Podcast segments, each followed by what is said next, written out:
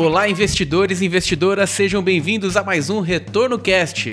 Meu nome é Luiz Felipe Vieira e eu gostaria de ter comprado Bitcoin quando ele estava lá em 2012, praticamente a um centavo ali, e eu seria hoje um grande bilionário, né? Pois é, quem não queria, né? Meu nome é Felipe Medeiros e vamos ver se hoje o Rodrigo vai me convencer aqui que criptoativo é um negócio que eu tenho que ter em carteira, que eu sou meio crica ainda com esse negócio. Sou, di sou dinossauro ainda nesse negócio de criptoativo aí. Meu nome é Rodrigo e eu vim aqui para convencer os dois a comprarem. Bastante. vamos que vamos.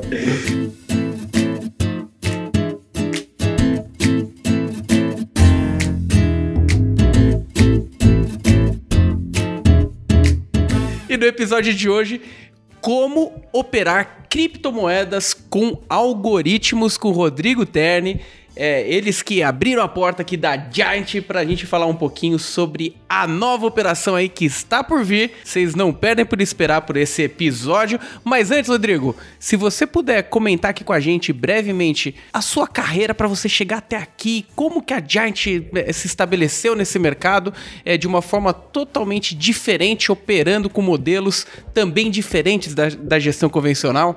Vamos lá, foi, foi uma, uma carreira diferente diferente do que eu esperaria, eu diria. Né? Eu acho que a gente teve curvas aí para chegar até aqui, mas basicamente eu comecei na faculdade. É, eu e um amigo meu, que inclusive está aqui até hoje, né, que é o nosso é, head de tecnologia, é, a gente fez poli aqui no Brasil e a gente começou com uma empresa de criamos uma empresa de software em 2008 e a, a gente acabou indo em alguns cursos de mercado financeiro, meio que entramos por esse caminho sem querer, né, fizemos o curso do Didi, não sei se você lembra desse cara, o Didi basicamente você ia, ele falava palavrão durante três dias, você saía achando que você ficar rico ele tinha as agulhadas do Didi. Então, basicamente, você cruzava médias móveis, né? E aí eu abri lá, o, na época era o broadcast, aí abri o broadcast na Poli, né? Tava no meio da faculdade. Eu não deveria estar falando isso, professores, eu amo vocês. Aí tava lá no meio da faculdade, o professor falando lá da, da, da física 3, não sei o que lá, e eu lá tentando operar. Aí eu olhando a porra da, da média móvel, né? E aí eu ficava lá, mexe um negocinho, mexe um negocinho, mexe. Cruzou, é agora, compra. Aí perdi dinheiro. Cruzou, compra, perdi dinheiro. Bom, depois de dois dias eu falei, não vou ficar rico assim, então vou desistir dessa porcaria.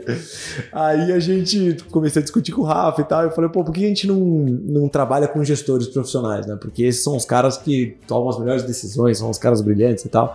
E aí a gente começou a trabalhar com um gestor na época que chamava, chamava Vincent, né? Ele trabalhava na MCAP, que depois virou o Alaska e tal, né? Tinha várias outras pessoas tocando a parte de multimercado e o Vincent era um cara engraçado.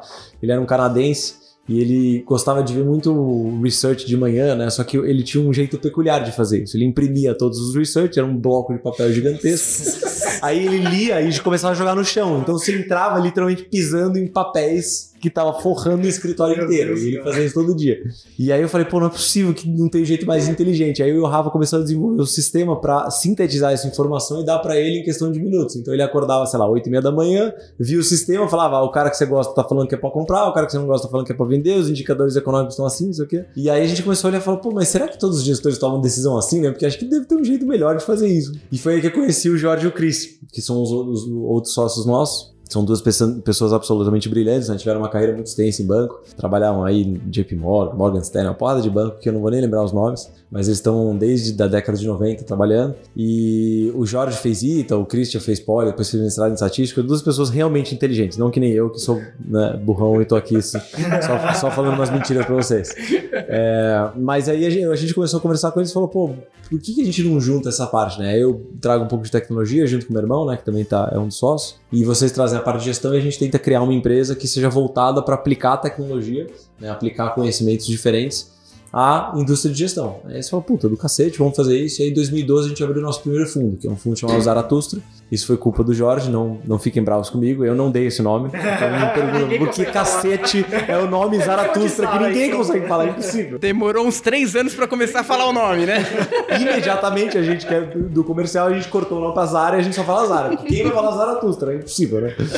Mas, mas o Jorge é uma figura, né? É um filósofo, então ele, ele deu o nome através do livro, é, por causa do livro assim falou Zaratustra do Nietzsche, né? É, ele leu de fato o livro. Né? Eu, só finge que eu li, eu falo, não, eu li, maravilhoso, li, adoro. Mas aí a gente criou o primeiro fundo e naquela época, assim, era muito difícil de vender um fundo que usava tecnologia, né? Que as pessoas chamavam de quantitativa, sistemática, chame como você queira chamar, no final das contas, a gente só quer dizer que a gente usa as melhores ferramentas possíveis e dá essas ferramentas para os gestores para a gente tomar boas decisões. E naquela época, basicamente, eu tinha acho que uns 23 anos, eu acho, 23 ou 24 anos, quando era 2012, é, e a gente ia vender o fundo. Né? E aí sentava com os clientes e falava: olha, é o seguinte, deixa eu te explicar. Eu sou o Rodrigo, eu tenho 24 anos de idade, né? Não tenho barba, porque eu não cresço barba até hoje. Eu tenho um fundo chamado Zaratustra, que faz gestão quantitativa baseada em tecnologia. Meu cliente é meu pai. A gente não tem histórico, mas a gente tá muito feliz e muito animado com a trajetória. Você quer Tamo investir aqui. com a gente? Estamos aqui. É, volta depois.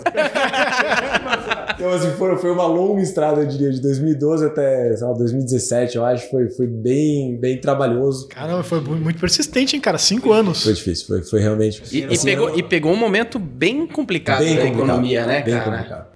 A gente estava até falando antes da gente começar, né, do, da, daquele período de bolsa, que bolsa praticamente desapareceu, desapareceu né? né nesse período. É, mas realmente, assim, o, o Jorge e o Cris, de fato, à frente da gestão, são duas pessoas muito, muito brilhantes. É, e, e, a gente foi capaz, eu acho que esse foi um, uma grande, talvez, uma grande sacada que a gente teve, foi de perceber que o mundo ia começar a caminhar para um, um, lugar onde você precisaria utilizar a tecnologia. Né? E demorou até, né? aqui no Brasil, lá fora não, né? já, já tinha acontecido isso desde a década de 90. Mas aqui os gestores ainda teimavam um pouco, né? ficavam muito naquele, pô, eu acho que minha intuição vai ser suficiente, minha experiência vai ser suficiente, Vince, os Vincents da vida, né, que imprimiam os papéis e jogavam no chão, eu acho que durou bastante tempo. Mas com o tempo, assim, acho que hoje ficou bem evidente isso, que não dá para fazer gestão mais assim, né? Você precisa de, de ferramentas para te auxiliar a tomar decisão. E todo gestor precisa disso. Não interessa se você é, que você é quant, sistemático, macro, enfim, qualquer coisa que se auto se denomine, você precisa de tecnologia. Porque a verdade é que o mundo está rápido demais, né? as coisas acontecem em uma velocidade absurda e a quantidade de informação é bizarra. Não dá, não tem como é. vocês olhar tudo e ainda conseguir tomar uma decisão em cima de tanta informação, né? A gente estava falando esses dias mesmo sobre o problema de é, até o nosso cara de dados ali da Mais Retorno falando o termo novo que ele aprendeu que ele saiu soltando o dia inteiro, né? Que é infoxication, né? É, você, você, é, exatamente, mas é tipo nesse sentido de você ficar intoxicado, doente de tanta informação que você não consegue ficar parado, você não sabe o que fazer, né? Então, sem a ajuda de uma máquina, o ser humano não tem capacidade não, de. Nenhum. Né? E, e, eu acho curioso isso, porque assim, o, o, eu não sei se vocês estão com essa percepção também. Eu, eu, eu, fui reparando isso ao longo dos últimos meses, né? Que assim, o nosso tempo de atenção ele tá ficando cada vez mais curto. Né? Então, assim, quem hoje em dia consegue parar para ler um livro? Dá um trabalho absurdo, Nossa. porque você não vai ler o livro. E, introdução, capítulo 1. Jorge começou a andar. Não pela... tem duas vezes essa leitura, né? Não dá pra colocar duas vezes essa leitura? Cara, não dá, não dá. Eu, não tenho mais, eu não tenho mais capacidade de ler livro. E aí, para pensar para um gestor que, cujo trabalho é análise profunda e dedicada, como é que ele consegue fazer isso? Hoje em dia, que a gente está sendo bombardeado com isso mesmo, você falou, esse intoxication.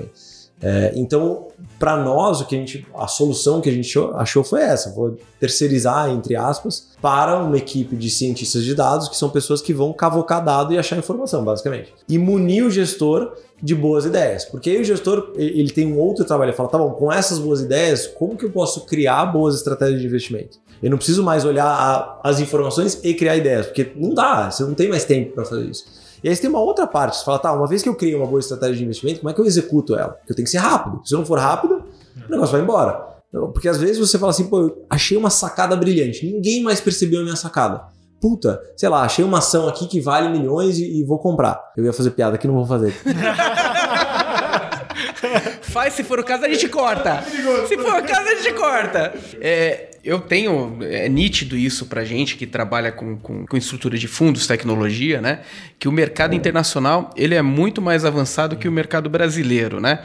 E eu percebo que vocês bebem muito dessa fonte, né? Bebe muito lá na fonte onde tem a, ra a raiz desse negócio. E essa temática que a gente vem trazendo de unir a tecnologia com criptoativo, é, apesar de ser algo muito recente para o brasileiro, já é algo que já se trabalha há um certo tempo lá fora, né? Apesar de ser recente também. É, hoje, na estratégia que vocês estão trazendo, é algo diferenciado também do restante do mundo? Como que vocês têm, têm se posicionado nesse sentido, porque achei muito interessante o formato como vocês estão pensando em trabalhar a estrutura de fundos de vocês. Ah, acho que é uma excelente pergunta. Assim, na, na, minha cabeça é muito difícil de você falar de cripto e não falar de tecnologia, porque cripto é tecnologia pura, né? Acaba que é, é enfim, a gente estava até conversando, né? É um, é um é uma comunidade de pessoas que são altamente engajadas é, em, em, realmente assim eles são quase que revolucionários assim de fato eles querem mudar e quebrar instituições que, que, que não funcionam mais ou que são muito lentas muito devagares é, e assim a forma com a qual a ferramenta com a qual eles decidiram fazer isso é através da tecnologia né? então para mim já não tem mais um, um, um, lugar no mundo onde tem a, as pessoas trabalhando está é, é, difuso está em todo lugar né? A gente tem, enfim, envolvido em vários projetos aqui de cripto e, e, realmente, assim, você vê pessoas colaborando, pô, de Israel, de repente tem uma de Singapura, depois tem uma pessoa nos Estados Unidos, tem uma pessoa no Brasil. Então, assim, é uma mistura de inteligências e de conteúdos e de culturas e trabalham junto de uma forma tão fantástica que, assim, é quase que inacreditável de ver. Né? As pessoas, hoje em dia, tem muito essa questão dos, de, de estão muito polarizadas as pessoas, né? Mas as discussões são muito complexas hoje, porque cada um tem o, a sua, defende muito a sua posição e não quer muito ver a do outro. Mas, ao mesmo tempo, você vai para esse mundo de cripto e, pô, essas DAOs, né, as empresas que são descentralizadas, tomando decisões, assim, com pessoas totalmente diferentes. É muito maluco de pensar essas coisas, né? É, enfim, mudei totalmente aqui de assunto.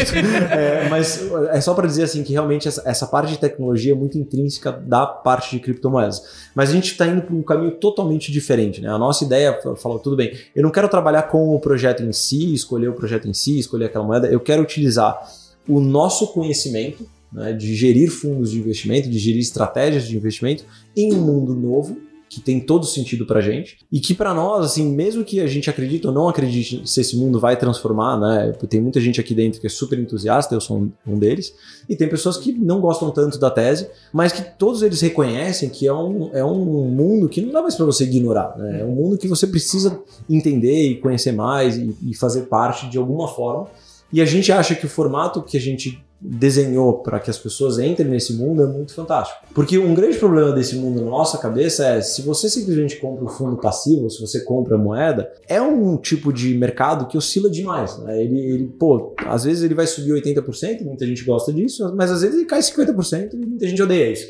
né? Então, é, o que a gente quis fazer é, tá, eu quero oferecer para essas pessoas uma forma ativa de entrar nesse mercado. Se o mercado for cair, eu quero que esse fundo tente diminuir a posição e perca menos. Se ele for subir, eu quero que ele tente ganhar o máximo possível. Né? Então ele quer gerar de fato um retorno acima daquelas moedas. E a gente entende que as duas moedas que fazem sentido minimamente estar na carteira de um investidor, para vocês dois é super importante, é, no mínimo Bitcoin e Ethereum, né? que de fato são dois projetos que assim, estão super consolidados, com teses totalmente diferentes. Né? O Bitcoin é aquela tese de ser o ouro digital de fato, né? aquela reserva de valor, é, ter menos transações, mas ser algo que realmente você meio que se protege contra bancos centrais que imprimem dinheiro e por aí vai, essa é mais ou menos a tese.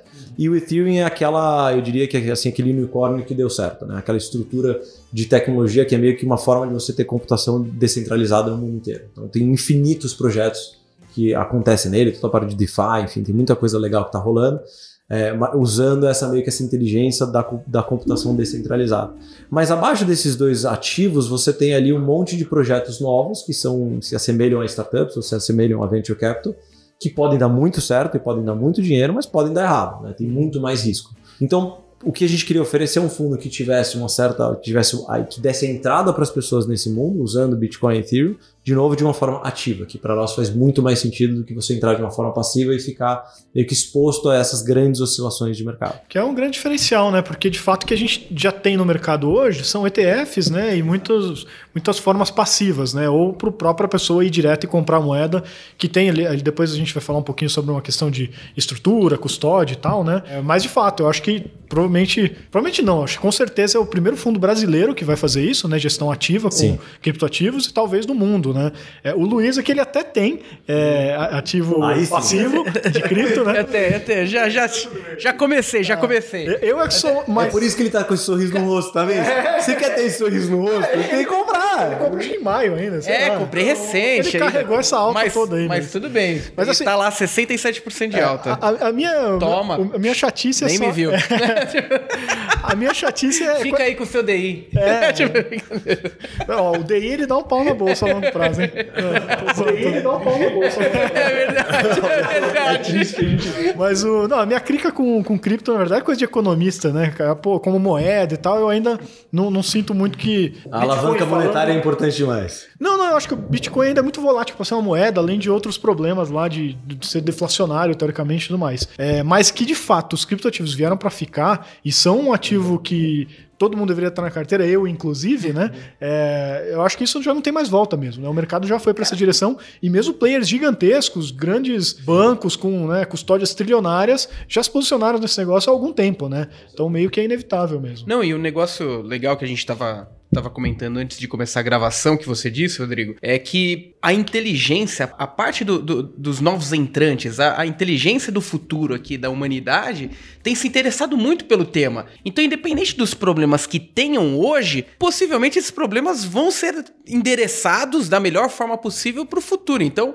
é uma temática muito difícil de você não, não apostar, né? Quando você tem essa, essa massa aí intelectual entrando para esse tipo é, de negócio, fazendo esse negócio acontecer com mais eficiência, é muito difícil você não.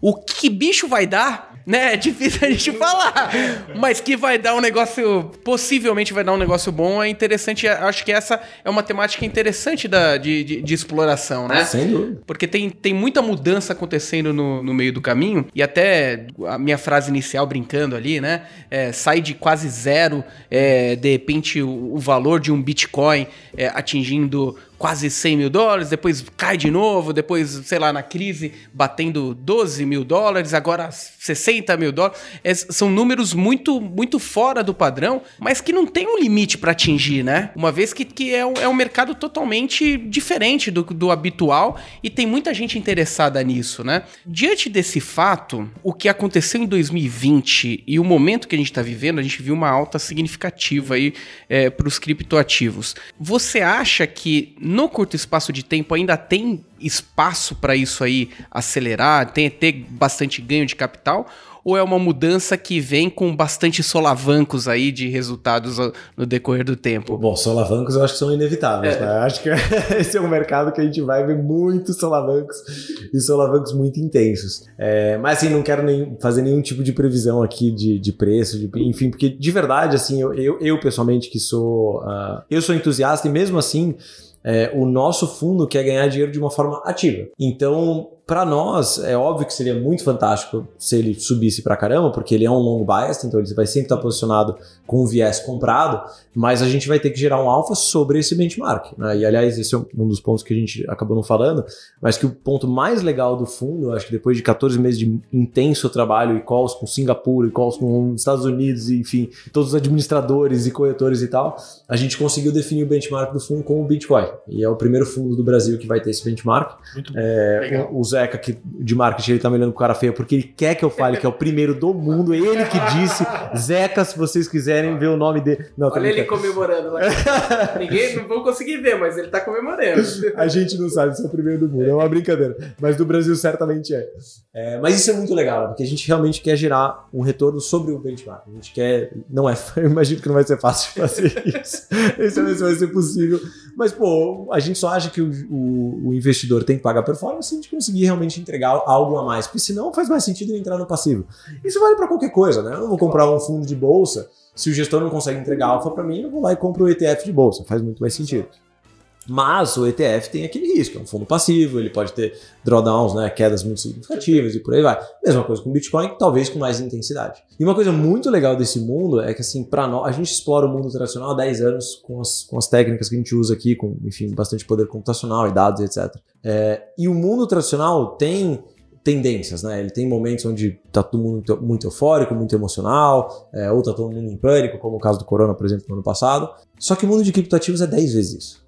Ele é extremamente emocional porque ele ainda é muito novo. Né? Ele é um mercado que ainda não tem a mesma eficiência que o mercado de S&P, por exemplo, tem, né? obviamente. Então, ele tem tendências muito marcadas. Né? Você tem momentos onde ele sobe, ele sobe pra caramba, e quando ele cai, ele cai pra caramba. É a mesma coisa. Então, para nós, é um prato cheio pra gente conseguir explorar esse tipo de, de comportamento. É verdade. Esse é um tema interessante que, inclusive, foi bom você ter falado que eu não ia nem tocar nisso, mas era uma da, dos pontos que eu, que eu queria conversar contigo. Existe uma diferença do mercado totalmente regulado lado para o mercado que está se construindo. Não é totalmente fora, não, não, não, é, não é um mercado que, que vive às margens do mercado tradicional. É, já tem grandes players aí operando, dando toda a segurança para essas operações, é, coisas que no passado recente era até meio obscuro, né? Mas a gente ainda vê movimentos significativos ali. Por exemplo, parece que o Elon Musk opera na linha contrária do que ele fala, né? é o maior trader de É, Bitcoin, o maior trader de. Pô, o negócio é impressionante, né? É, o quanto é, essas situações elas se tornam riscos para esse tipo de negócio? Ou é, pelo contrário, uma... Deixa eu emendar na sua aí, que eu estava passando pela minha cabeça a mesma coisa, né? É, como é um mercado ainda desregulado, que a gente até não falou que, acho que agora, mas a gente está falando em off, uhum. pô, é 24-7 lá, vai estar tá, a gente dormindo, vai estar tá gente operando o negócio, né?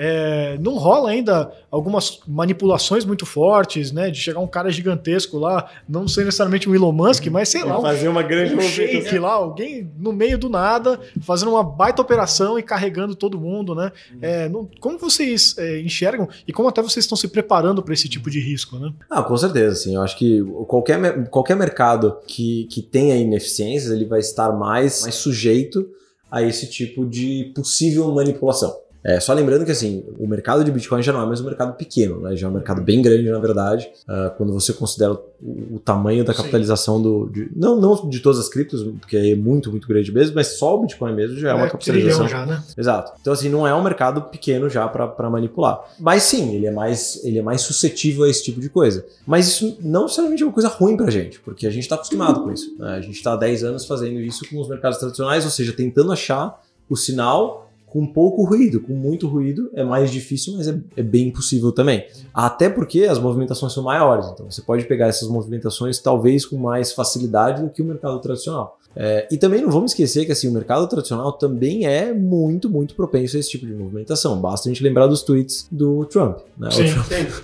Quando o Trump tweetava, as coisas mexiam. Uhum. É, ou aqui mesmo no Brasil, né? No Brasil ah, a gente. Qualquer, então, né? Nossa, a gente tá é uma atrás da outra. Todo ano tem uma, né? Todo ano tem uma.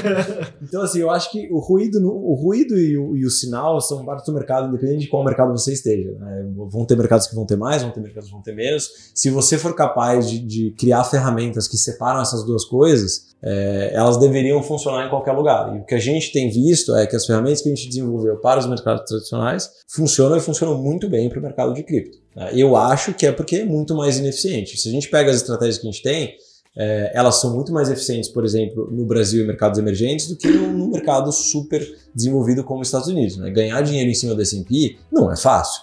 É, eu acho que, enfim, 99% dos gestores lá de fora vão te falar a mesma coisa.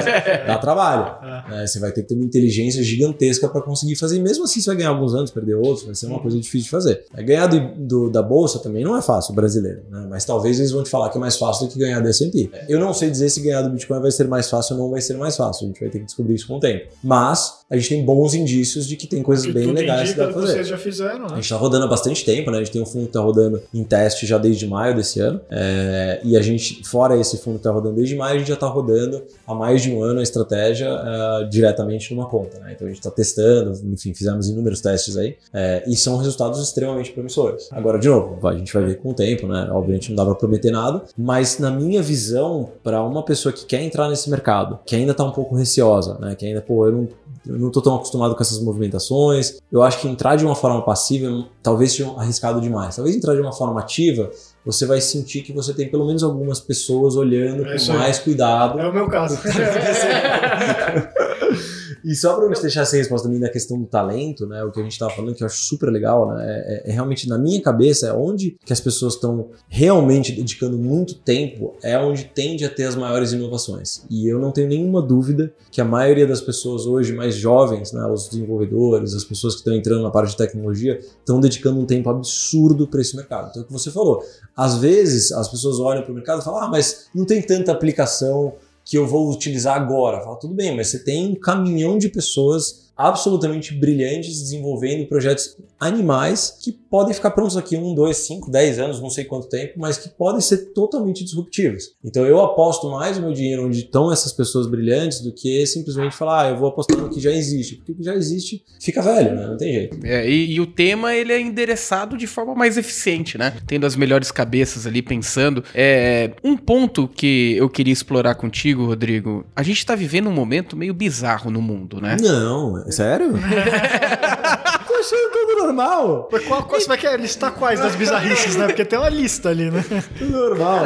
Você olha assim, muita coisa que nem escrita em fundamentos econômicos a gente tá vivendo os negócios nada convencionais, né? Muito inédito, né? É, é, muito inédito. E agora pressão de inflação, o que, o que isso vem de oferta, o que isso é de demanda, como equalizar isso, juros baixos com inflação alta, né? Ou juros altos com inflação alta. Então tem, tem, tem uma configuração muito esquisita no mercado, isso precificado com risco, né? Sem dúvida nenhuma.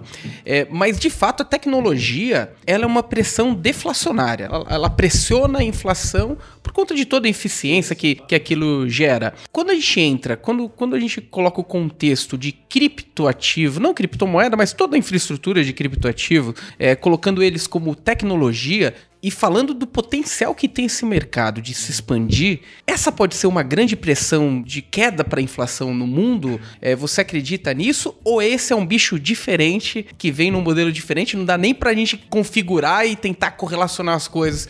É muito ponto zero de correlação, né? Eu, eu vou colocar meu chapéu aqui de economista, peraí. a sorte que eu trouxe ele na minha mochila, peraí que eu tô pegando ele, tô colocando. É, olha, eu, eu, vou ser bem sincero, assim, eu sou, eu sou assim, um zero à esquerda para a economia, tá?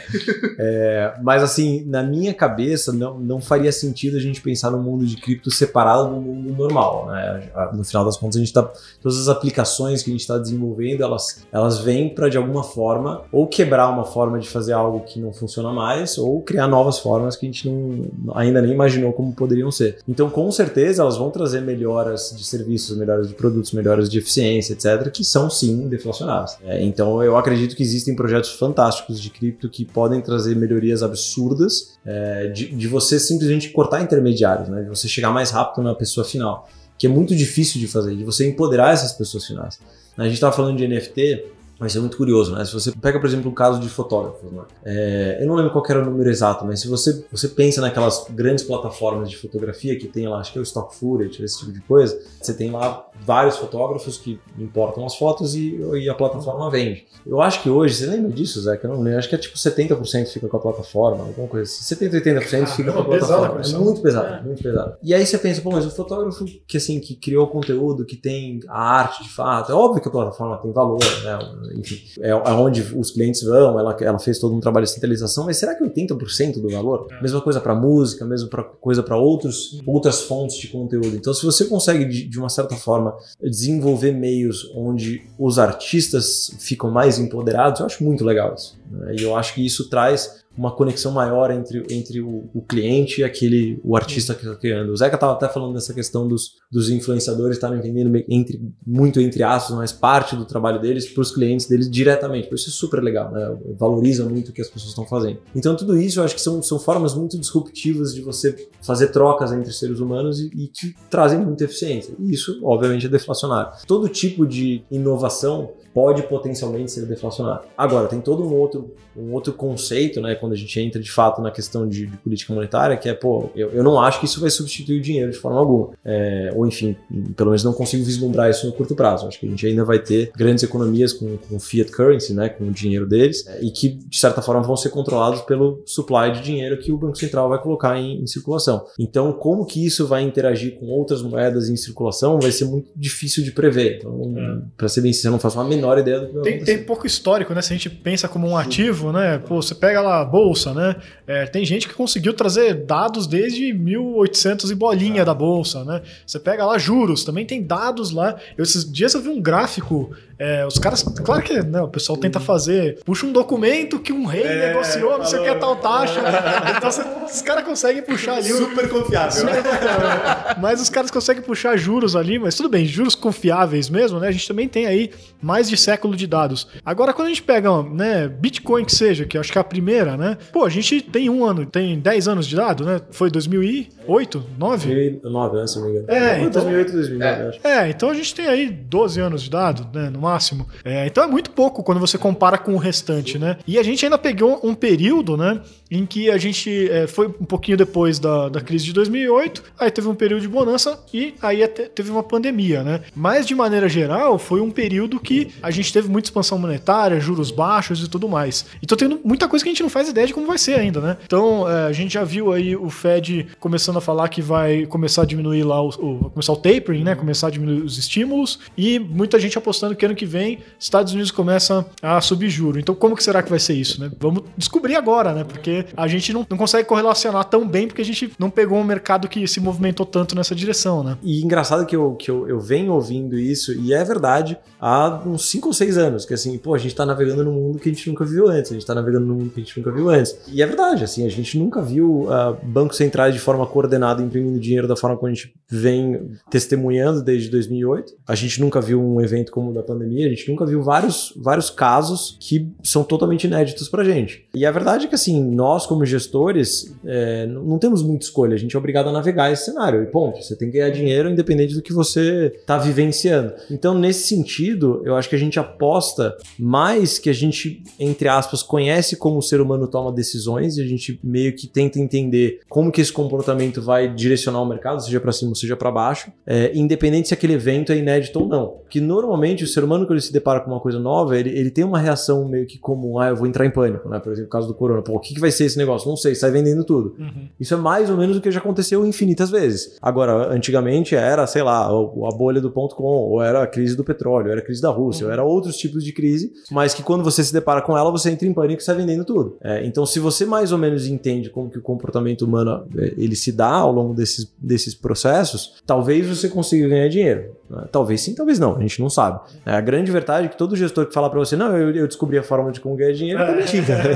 assim, até o momento deu certo, amanhã pode ser que pare de dar certo. Mas a coisa boa, eu acho, do, da forma como a gente construiu a Giant, e isso de fato é único no Brasil, é que a gente criou um processo muito similar a uma fábrica que está 24 horas por dia trabalhando em criar novas estratégias de investimento com um time de 50 pessoas. Então é totalmente descentralizado, não tem o, aquele gestor estrela, não tem a pessoa estrela que se sair acabou a empresa. Né? Então você tem um time de dados, você tem um time de ideias, você tem um time de execução, tem um time de backtest, tem vários times diferentes, cada um, cada pessoa no, no, no seu quadrado ali. E trabalhando, um, uma estratégia atrás da outra. Então, conforme o mercado vai se mexendo, estratégias antigas vão ficando velhas e vão morrendo, estratégias novas vão entrando. E a verdade é que, assim, se você pensa num gestor, num ser humano que está tomando essas decisões, é óbvio que, digamos, a cabeça de um Stuberger hoje não é igual a de um, de um Stuberger de 1997, Sim. quando ele começou. Mas, o quão rápido foi esse aprendizado dele, né? É, se ele for uma pessoa brilhante, vai ser legal. Mas se você tem 50 pessoas trabalhando com muita tecnologia em cima, talvez a gente aposta pelo menos que esse processo seja mais rápido de aprendizado e de adaptação ao mercado novo, que é isso que a gente quer. Então, se você, e especificamente no caso do cripto, isso é muito verdade, né? O mundo cripto, ele se adapta e, e, e muda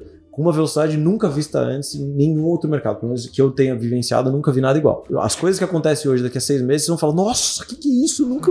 Meu, DeFi, NFT. É, a gente nem falava disso no ano passado. Nem, assim, óbvio que já existia, de certa forma, muito em cima, mas nem, nem se falava. De repente, nem, de repente já mudou totalmente o, jogo, né? E aí ano que vem vai ser de novo, e ano que vem vai ser de novo. É isso que a gente quer fazer como gestores. A gente quer se adaptar o tempo inteiro. É, a gente até brincou nessa questão do, dos mundos novos que a gente tá vivendo, né? Do cenário novo. Pô, para pra pensar no caso da GameStop, né? Pra mim, o caso da GameStop, assim, ele é icônico, assim, ele mostra o que a gente tá vivendo. Porque você tá pe pensando num grupo de pessoas que se juntaram para meio que derrubar o, o The Man, né? Derrubar ali os, os, os hedge funds, sem um incentivo econômico. Quando na história a gente viu pessoas se juntarem sem um incentivo incentivo econômico para tentar derrubar a pessoa. Nunca, nunca existiu. Sempre tem um incentivo econômico. Eu quero ganhar dinheiro. Não, eles não querem ganhar dinheiro. Eu quero proteger a empresa que eu amo, que eu comprava jogos quando eu era criança. Puta. Então a gente tá num mundo que é um território totalmente novo. Né? E é isso que a gente tem que navegar. Entrando na parte de, de processo de alocação, uma temática que eu gosto muito, a parte quando, quando a gente fala de dados brutos, né? Hum. Coletar dados brutos e aquilo lá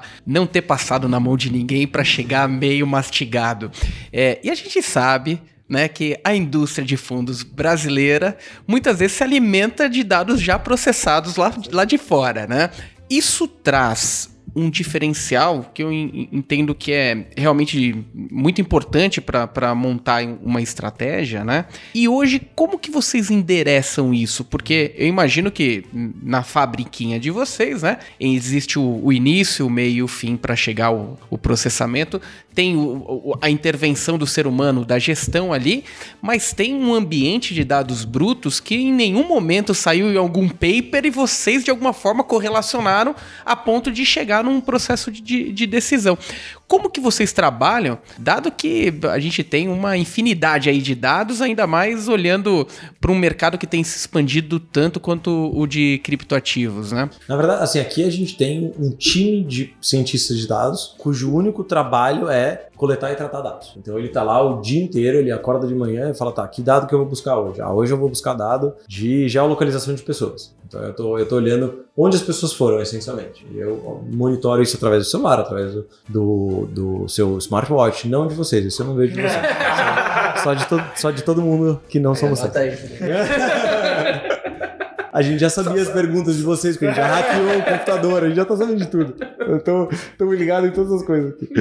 É, mas não, brincadeiras à parte, a gente tem essa equipe de, de, dados cujo, cujo único trabalho é esse, de fato, é coletar e tratar. É, e quando a gente vai para o mundo de cripto, é muito legal, né? Porque o mundo de cripto é, é algo que nunca antes foi visto, porque você tem essencialmente o livro Razão Aberto. Você tem todas as transações que já foram efetuadas do primeiro Bitcoin que foi trocado até hoje, o último. Então, se você consegue começar a fazer inferências de tá, onde estão os, os, grandes players, quem são os caras grandes que estão aqui dentro, que endereços que são mais fortes, quando esses endereços se mexem, o que, que acontece com a rede. Né? Então, tem um endereço aqui que tem, sei lá, 50 mil bitcoins. Puta, se esse endereço se mexe, é um cara muito grande que está mexendo, que, que, afeta, como que isso afeta a rede? Então é um insider que não é mais insider. É insider que não é mais, mas é isso mesmo, assim, é fantástico, porque é aberto, todo mundo pode ver, né? E tá todo mundo disponível, só que é óbvio, achar isso é muito difícil, né? Esse tipo de, de, de sinal no meio de todo esse, esse big data é muito complexo de fazer. Então, por isso que a gente tem que ter um time de pessoas que está meio que dedicada a achar esses indicadores de grandes carteiras, de fluxo. Né? E isso, isso é a etapa 2 do nosso projeto. Né?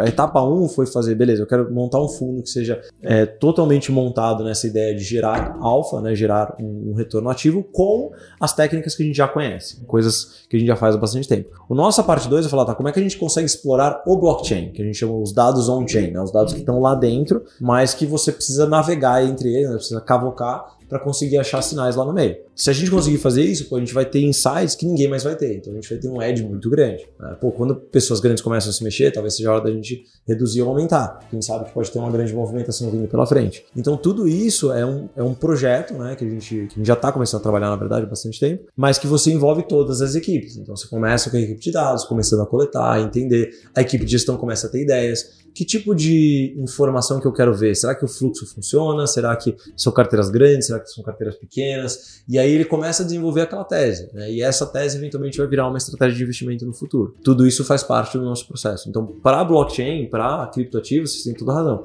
A parte de dados é riquíssima e a gente acha que tem muito, muito alfa para ser gerado a partir daí. Pô, legal. Vamos falar um pouquinho sobre o Satoshi em específico agora, né? Boa. Que é o novo fundo da Giant que vai fazer é, esse fundo aí que a gente está comentando, né? Fazer gestão ativa com.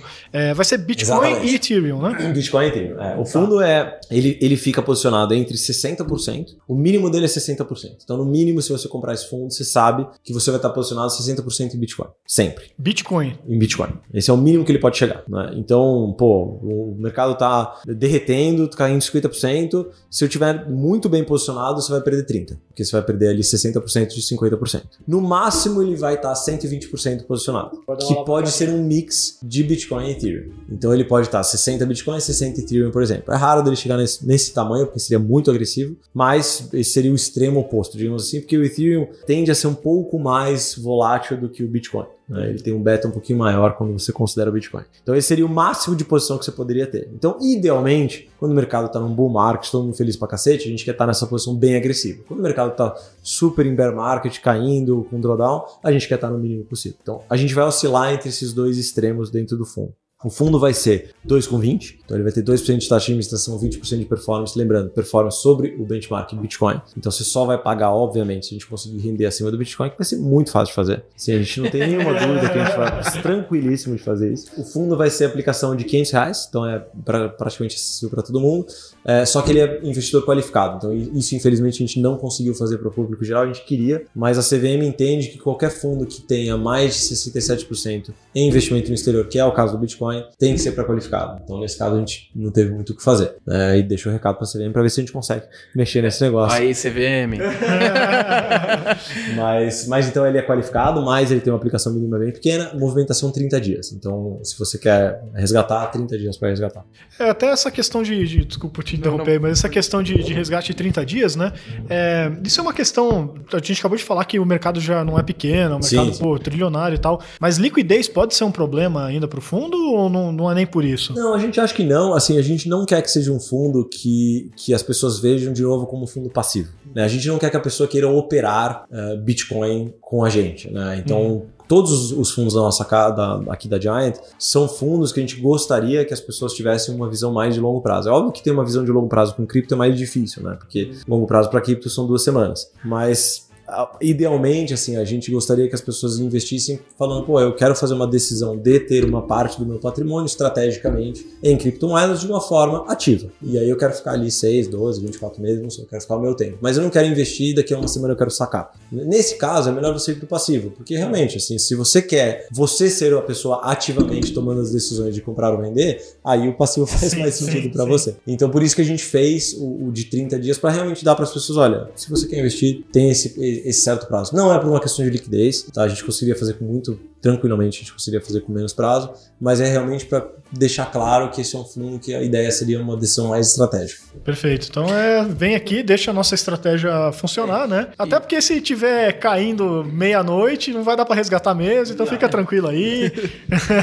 não esquenta a cabeça. Você sabe que assim, eu sou um, para mim, eu acho que a cota diária no Brasil, eu acho que é ruim tanto para o gestor quanto para o investidor. Eu ah. acho que é ruim para os dois. É, é mesmo. É, lá, lá fora a gente tem cotas mensais ou trimestrais que eu acho que é muito melhor para os dois, né? Porque quando você analisa o retorno do investidor versus o retorno do fundo, em geral o retorno do investidor é menor, porque normalmente ele toma decisões no momento que não é muito bom. No caso do Zara, só para vocês terem uma ideia que assim, é um fundo mais antigo, é, a gente fez uma análise de uma média móvel de, do, de 3 meses, 6 meses e 24 meses. Então, um retorno acumulado de 3, 6 e 24 meses se você fosse todo dia fazendo essa janela se movendo. Né? Se você pega de 3 a 6 meses, é praticamente como se você jogasse uma moeda. Né? Você não sabe qual vai ser o retorno do Zara. Pode ser que seja menos menos 1, pode ser que seja mais 10, é um chute no escuro. Então, não adianta você investir no Zara querendo um retorno de 3 a 6 meses que não vai dar certo. Agora, se você põe 24 meses no mínimo no Zara, tiveram em 10 anos, tiveram 4 dias que o investidor ficou abaixo do CDI. 4 dias de 10 anos.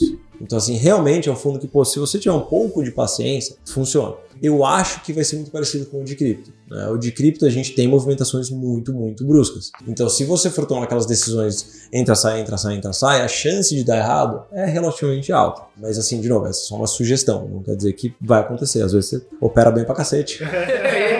Dá certo. E ganha, e né? Ganha, no mercado. Tá todo feliz. Agora, olhando a, a questão de, de, risco, né? Por também conseguir operar vendido, eventualmente vocês conseguem tirar. Um, um detalhe, vendido não, tá? A gente tá. Ah. No mínimo, a gente tá 60% comprado. Então tá, a gente nunca, tá, é, nunca foi sorteado. Nunca, nunca sorteado. sorteado, nunca tá. Por, por vocês terem a função de conseguir reequilibrar a carteira em, em diferentes riscos, eventualmente vocês podem assumir riscos maiores ou menores do que o próprio Bitcoin. É qual é a estimativa de vocês, até usando o que vocês já têm como, como produto ali de, de análise, o principal, que é para profissional, que poucos investidores só, só como teste aí, né? O que, que seria esse nível de risco, se vocês já mediram com relação ao, ao próprio Bitcoin? É, o, nosso target assim, interno é algo em torno de Bitcoin mais 15 a Bitcoin mais. De Bitcoin mais 10 a Bitcoin mais 15, eu diria, né? de uma forma mais conservadora. É, pode ser que isso seja maior, sim, mas uh, eu acho que de, de 10 a 15 a gente estaria muito feliz com o retorno. É, sempre lembrando que assim, o Bitcoin, de fato, ele tem enfim, subido absurdos, então se uma pessoa subiu 600%, ele subir 610, talvez não vai fazer tanta diferença. É, mas a gente não espera que esse mercado vai continuar subindo nesse nível de magnitude sempre, né? A gente acha que eventualmente ele vai se estabilizar, talvez a gente está longe, talvez a gente está perto, não sei onde a gente está, mas como qualquer mercado, uma vez que ele vai se estabilizando mais próximo de um, de um valor ali que faz mais sentido, ele tende a oscilar menos. Então se ele for subir 10, 15, 20, 30% ao ano e você subir be 40 ou 45, eu acho que faz uma diferença muito significativa. E eu acho que mais legal que isso ainda é o momento no qual vem esses 10 a 15%. Porque se eles vêm no momento onde o Bitcoin está caindo 50%, isso te dá uma força de, de, de superar aquilo. Então, fala, pô, ele caiu 50, mas eu caí só 30, e assim, eu tô bem, tô, eu, eu, fico um pouco mais tranquilo e consigo segurar aquilo, aquela posição para ir um pouco mais, continuar naquilo, naquilo mais para frente. Que eu acho muito legal. Porque realmente, assim, não é fácil de aumentar a volatilidade do Bitcoin. Né? Não é fácil, não é para todo mundo. Sim. Então, se você consegue suavizar nesses momentos de queda, eu acho que são momentos muito importantes para as pessoas. Então, vocês estão esperando uma vol ali, não vou dizer metade do Bitcoin, mas uma vol mais. Não, mais uma, vol, uma vol pouco menor, mas não, não metade. Não metade uhum. Com certeza não metade. Eu diria que assim, em torno de 80%, 70% da vol, eu acho que é algo razoável para a gente tentar chegar. Legal. É, o que, o que acaba sendo. Para quem quer começar. Aí, Felipe. Para quem quer começar, a porta deixou de entrada. Recado, deixou o recado. É a porta de entrada. E uma das coisas que vocês já bateram na tecla por muito tempo, a estrutura complementar que vocês têm. É, antigamente é o Zara com, com o Sigma, depois o Darius com o Sigma quando o Zara fechou. Onde que entra nessa equação do 50-50, né? 50... 50 Sigma, 50 Darius, onde que entra? Sexta-feira, essa hora da tarde, ele faz essa, essa pergunta, eu vou falar 20%. Sextou, sextou, né? Põe 20 e vai embora, cara. Vai, vai, vai pro final de semana.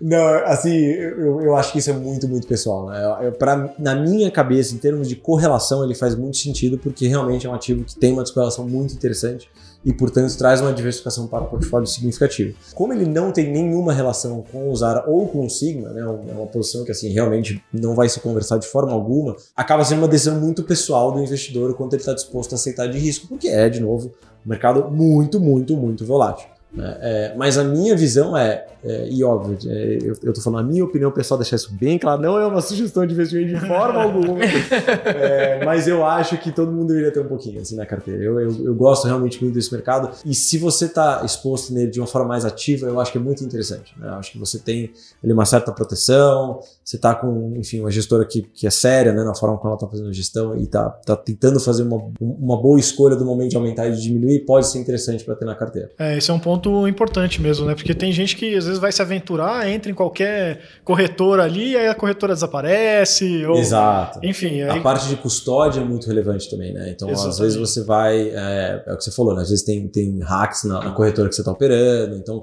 tem, a, a, no nosso caso, né, e, e assim, para nós é, é, é, significativamente mais importante, porque a gente tem vários administradores, auditores, enfim, tem, tem muitos, muitas camadas, né? instituições né? que estão ali relacionadas nesse processo que precisam trazer a segurança para o investidor. Né? Isso é obrigação pela CVM, pela Ambim.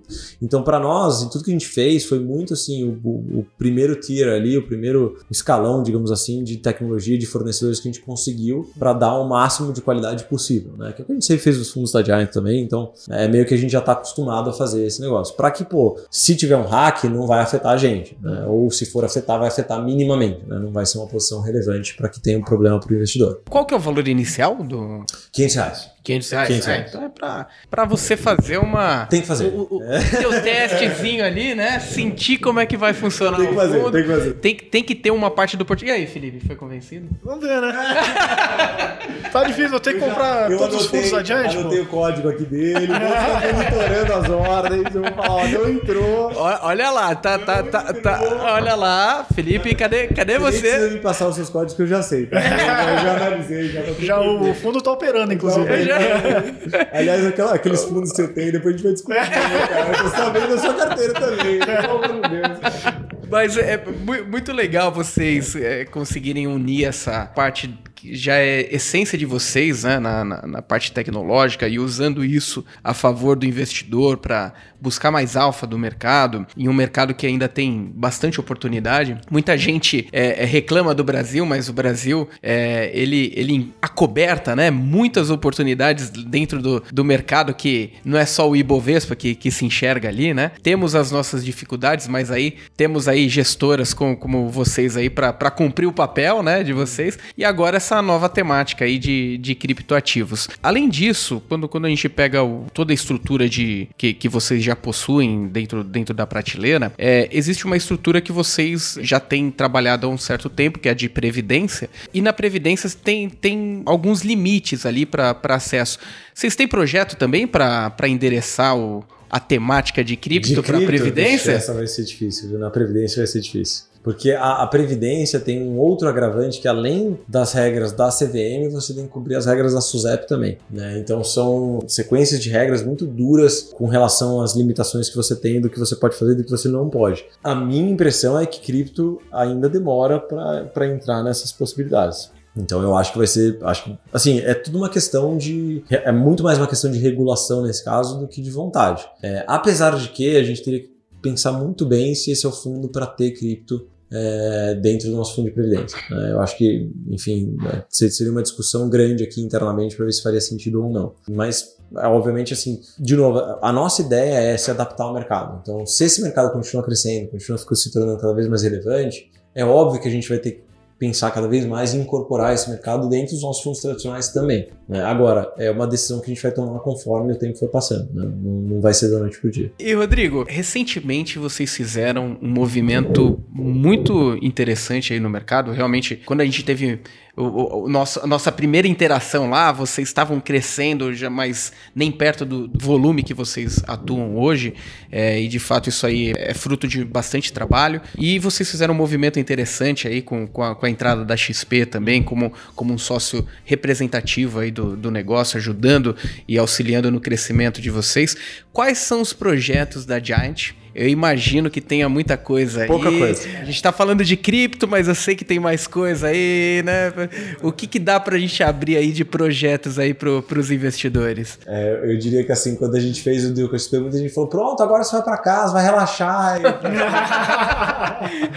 Vocês vocês estão acompanhando eu hoje, né? Eu, eu, eu tô viado do roadshow que eu cheguei de BH hoje de manhã e já comecei reunião sem parar. Se eu quisesse essa vida, eu não teria Não, feito o é, deal, né? Não teria, definitivamente não teria. É, não, mas a gente, tem, a gente tem metas bem agressivas de A gente sempre foi muito ambicioso assim, de crescimento da empresa e agora a gente está com metas bem agressivas de crescimento. É, muito parte de investir pesadamente. A gente sempre investiu muito né, no, no nosso processo, porque, de novo, é um processo. São, somos duas empresas, né? É uma empresa de gestão, que realmente gera bastante caixa, é, mas também é uma empresa de tecnologia que consome bastante caixa. Então, as, as duas coisas têm que conviver uma com a outra. E o deal com a XP foi muito para alimentar a parte de tecnologia, para a gente conseguir pegar esse dinheiro e injetar pesadamente na parte de tecnologia, comprando dados, investindo em execução no mundo inteiro, investindo bastante na nossa infraestrutura, em equipe, etc. Então, muito do, do dinheiro, né, ou enfim, todo o dinheiro está indo para realmente investir pesado nessa infraestrutura, em desenvolver times não só aqui no Brasil, mas fora. Né? Então, a gente não, não posso dar muitos spoilers, mas a gente está desenvolvendo um, um time lá fora de, de pesquisa para ajudar no, em várias estratégias que a gente tem lá fora. indianos ali, né? Não, é, de, de- de vários países, de vários países, é, mas de vários países. Ah, então a gente está trabalhando bastante nisso. E, e aí do outro lado é a oferta de produtos. Né? Então realmente a gente conseguir pegar o que a gente tem de melhor e ofertar para os nossos investidores. Até então a gente tinha relativamente limitada a nossa oferta, né? Era, era Zara e Sigma essencialmente, a nossa prévia que combinava as duas coisas. Então agora a gente começou a trabalhar para realmente ter uma oferta mais ampla de produtos. O, o caso do, do, nosso fundo de cripto é, é, um, é, um, exemplo, o nosso fundo de ações que a gente lançou também é um outro exemplo, e tem várias outras coisas que aí sim estão no pipe para a gente desenvolver para conseguir ofertar os produtos para os nossos clientes. Então é muito nessas duas linhas, né? Investir pesado na nossa equipe, infraestrutura e tecnologia e aumentar a nossa oferta de produtos para chegar nessas metas agressivas que a gente tem. Poxa, muito legal. É... Rodrigo, eu queria já agradecer aí a sua participação. Eu sei que você tá uns, umas 36 horas acordado aí. Fala, pô, ele conseguiu, disfarçar, conseguiu disfarçar bem, pô. É, poxa, né?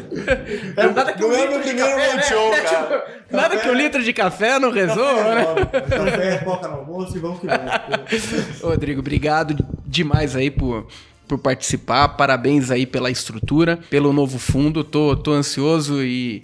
E agora eu quero saber se o Felipe dessa vez se Caramba, convence. O cara fiscal é, não, não, você, você que lançou essa bola, você que lançou essa bola. Vou... Eu tô ansioso pra saber se vocês vão investir. É só isso que eu quero Convenci. Se eu convenci, tá beleza. Se eu não convenci, não fiz um bom trabalho. E você, investidor, que nos assistiu ou nos ouviu até aqui, também pode deixar nos comentários qualquer dúvida que você tiver em relação ao produto da Giant, ao pessoal, ao time da Giant. Tra a gente traz o Rodrigo para responder para vocês aí. Mande pra gente no retornocast@maisretorno.com. Muito obrigado, pessoal. Até a próxima e valeu aí, equipe da Giant. Valeu demais. Valeu, aí. gente. Valeu, Super pessoal. prazer estar com vocês. Foi fantástico. Obrigado. Você ouviu Retorno Cast.